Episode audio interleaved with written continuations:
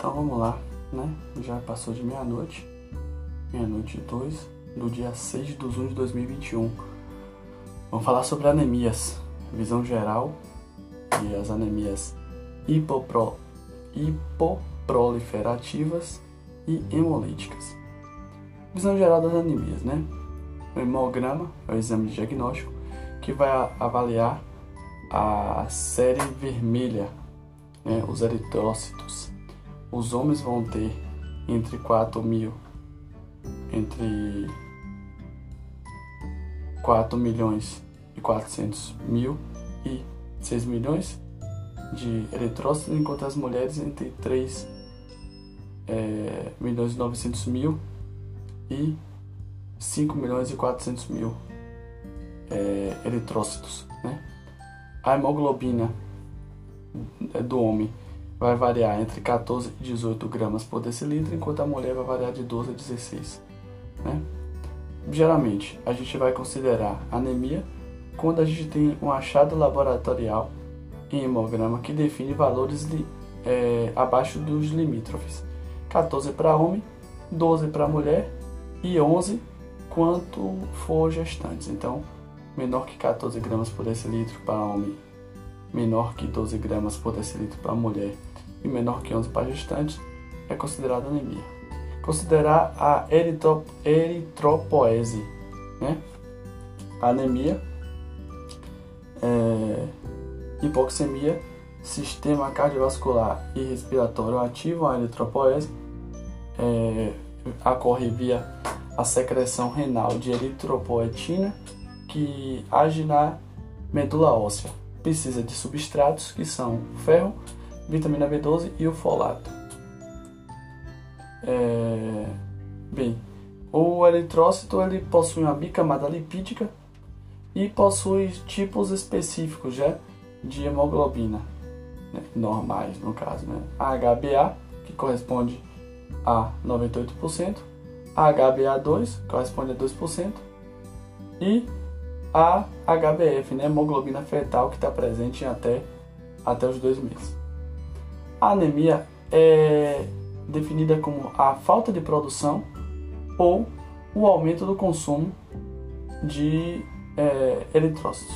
Um marcador importante aos reticulócitos se é, há aumento de consumo, os reticulócitos estão aumentados e se há falta de produção, os reticulócitos estão diminuídos.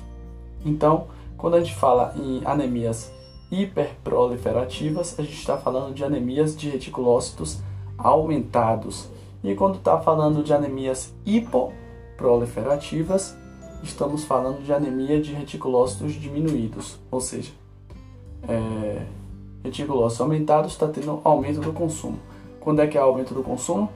É hipo, hiperproliferação, hemólise imune, né, que consome muita célula, hemoglobinopatias, doenças de membrana e sangramentos. Então são condições que é, levam ao aumento do consumo.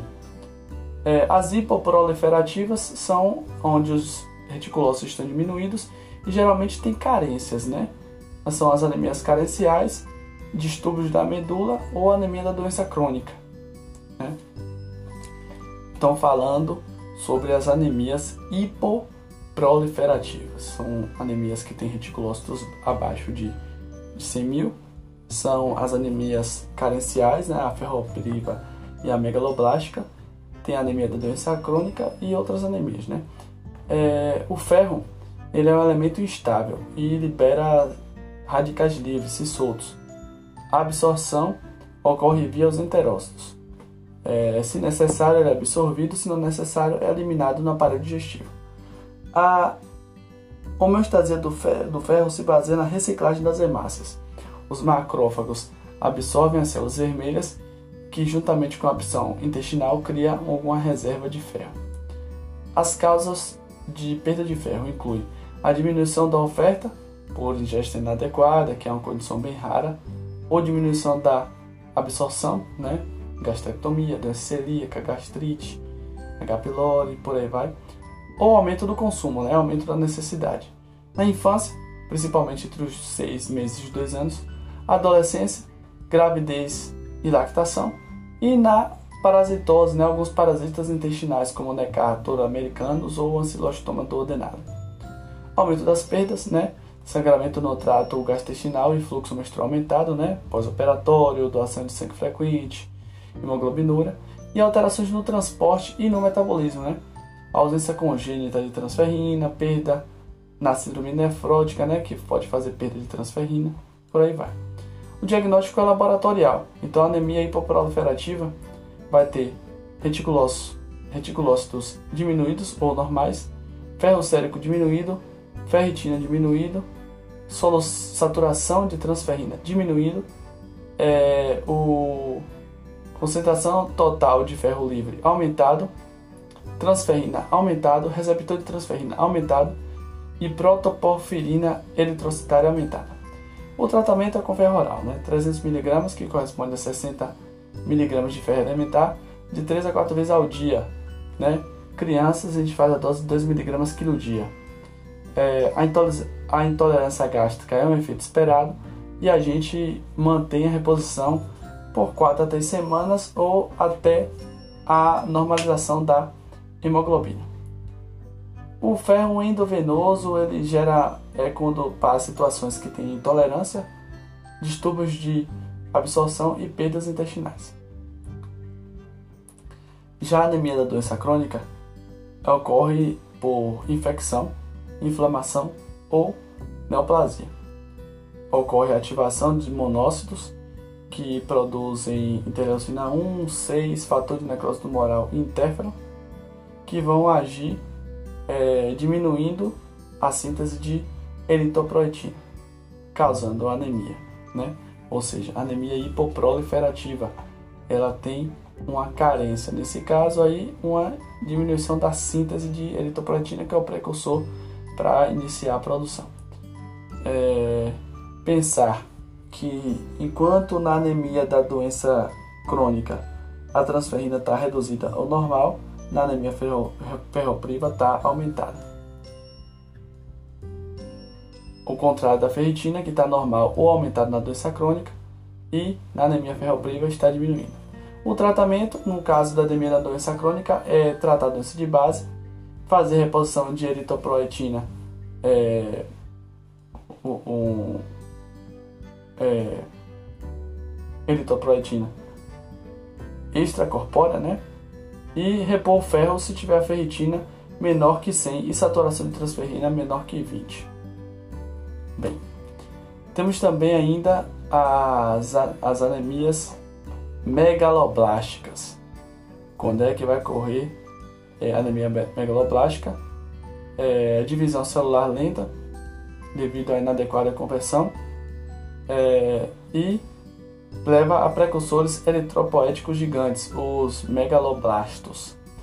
As principais causas são quatro: deficiência de vitamina B12, ou deficiência de folato, ácido fólico, ou drogas antirretrovirais e outras causas. A absorção de vitamina B12 depende de, algumas questões, como a primeiro, disponibilidade na dieta, a liberação de fator intrínseco, né, pela acidez gástrica, liberação de sucos pancreáticos, no complexo transcobalamina, e absorção no ilha terminal. Então, quando a gente tem uma uma doença de terminal, por exemplo, a gente tem um prejuízo na absorção de B12. Quais são as causas de deficiência de cianocobalamina? Baixa ingesta, né? Vegetarianos, instalação lenta, baixa acidez gástrica, necessária para a ligação é, da CBL com a proteína R, a hepatocorrina, é, função hepática, alcalinização do meio para a ligação é, do CLB com fator intrínseco, é, secreção de fator intrínseco é, deficiente e manter um ter um íleo funcionante, né? Os efeitos da deficiência de cobalamina levam ao aumento da hemocisteína, que é tóxico para o endotélio, acelerando a aterosclerose e podendo causar até tromboembolismo venoso, aumento da metilmalonius coenzima A é, e diminuição da metionina, que tem um papel importante na neuropatia por deficiência da vitamina B12. Ou seja, a deficiência de B12 é a única anemia associada a comprometimento do sistema nervoso central. Ocorre também a diminuição da formação de tetraidrofolato, que altera a síntese de DNA. O quadro clínico é a pancitopenia, glossite, diarreia, anorexia e manifestações neurológicas, geralmente polineuropatia, mielopatia e demência. Pode haver icterícia é, leve e o mais importante é repor B12. Repor ácido fólico isolado não melhora a parte neurológica. Os achados importantes, né? É uma pancitopenia, anemia com VCM aumentado, mais leucopenia, mais plaquetopenia, uma dosagem de B12 baixa, dosagem de hemocisteína aumentada e uma dosagem aumentada também do ácido metilmalônico. O teste de Chile faz investigação do local da deficiência. O diagnóstico diferencial é a própria anemia de deficiência de folato e a síndrome, síndrome mielodisplásica. O tratamento é a reposição parenteral de vitamina B12, uma injeção dia por uma semana, mais uma injeção semana por um mês, mais uma injeção uma vez por mês, até ter a reposição completa. Não é preciso repor o ácido fólico isolado. E quando a gente pensa na anemia por deficiência de folato, é primeiro considerar que é extremamente raro, raro e está ocorrendo aí provavelmente uma falha na ingesta, né? Anorexos, alcoólatras, deficiência de dieta, síndromes desabsortivas crônicas, anemia hemolítica e droga.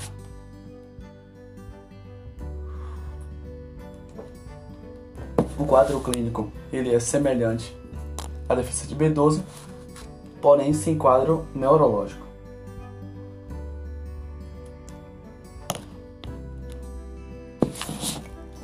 Falando sobre as anemias agora hiperproliferativas são as anemias onde o reticulócito está aumentado, ou seja, está havendo perda e o corpo ele libera precursores eritrocitários ainda é, imaturos para poder tentar compensar. Né? Ocorre é, uma anemia pós-hemorrágica nas anemias hemolíticas e nas anemias microangiopáticas. Falando sobre as anemias hemolíticas, há uma diminuição na meia-vida do eritrocitório, podendo haver uma hemólise sem anemia, e aí você avalia a reticulocitose. A classificação pode ser intracorpuscular ou extracorpuscular, ou intravascular e extravascular. Geralmente está associado a leucocitose, LDH aumentado,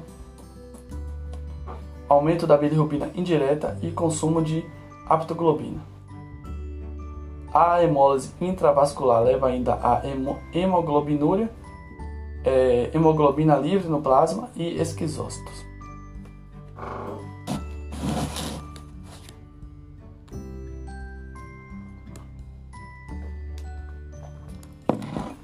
Então, quando a gente pensa em uma anemia hemolítica intrínseca, tem deficiência de enzima, como a G6PD ou deficiência do piruvato quinase, defeitos de membrana, como esferocitose, eliptocitose, xerocitose e as hemoglobinosopatias, como a síndrome falcêmica, talassemias e por aí vai.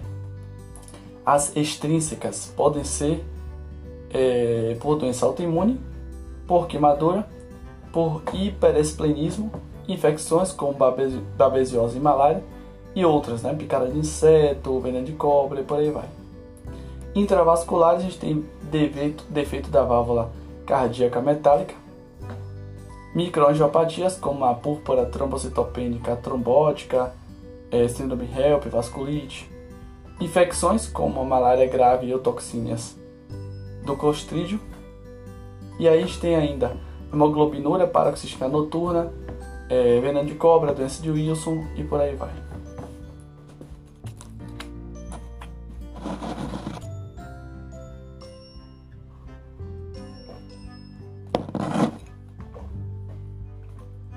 A anemia falciforme ela é a doença é, hematológica hereditária mais comum no mundo. Está associada à presença da hemoglobina S e é um, uma doença autossômica codominante. Ou seja, precisa dos dois lados, o que aumenta a chance. É, a hemoglobina desoxigenada leva a uma precipitação é, gerando hemácias infôs e lesões progressivas da membrana celular. O quadro clínico é extremamente variável.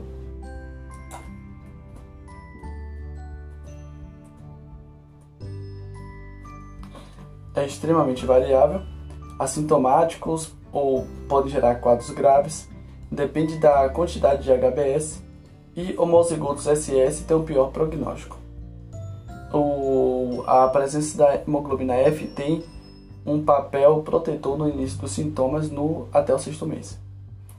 Pode levar à asplenia funcional por múltiplos infartos, é, suscessibilidade a, a infecções, fenótipos que não são SS pode fazer ter esplenomegalia e pode ter ainda síndrome Montpé, dactilite, dor e edema, infarto ósseo.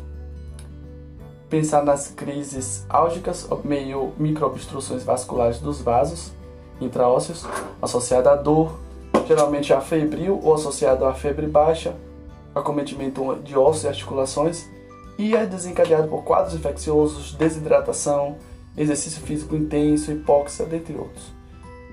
Crises com um número maior que três vezes por ano vai levar a estar associado a um pior prognóstico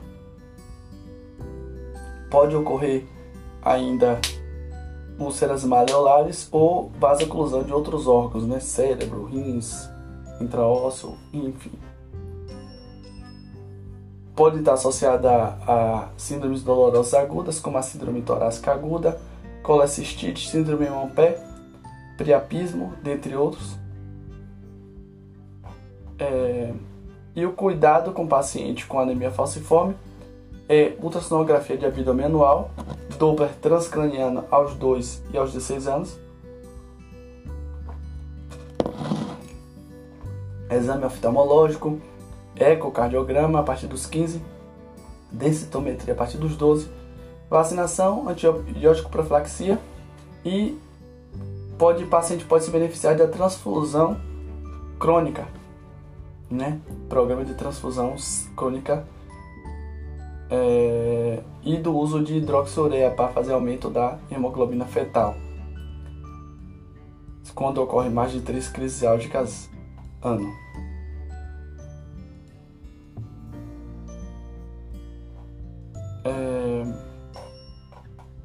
Basicamente é isso. A gente pode destacar ainda é, a talassemia, que são que pode ser alfa ou beta talassemia é,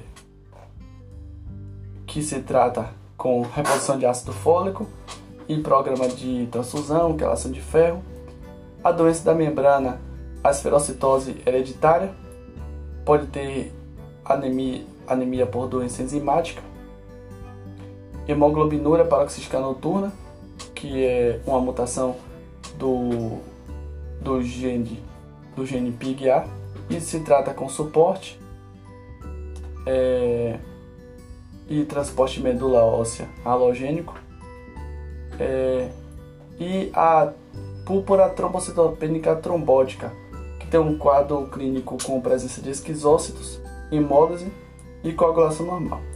Vai apresentar pentadine Reynolds, febre, trombocitopenia, microangiopatia, alteração de sistema nervoso central e alteração renal, é a Lembrando que a penta de Reinaldi da púrpura não é da colangite. 40% dos pacientes vão apresentar quadros prodrômicos. É, e o tratamento é feito com plasmaférase. Não se deve transfundir plaquetas. É, na, APT, na APTT crônica pode-se usar ainda imunossupressores. E basicamente é isso, resumindo bem o quadro de anemias hipoproliferativas e hiperproliferativas. Lembrando que hiper tem perda e hipo tem não produção. Então reticulócitos é um bom marcador. Basicamente isso aí e até.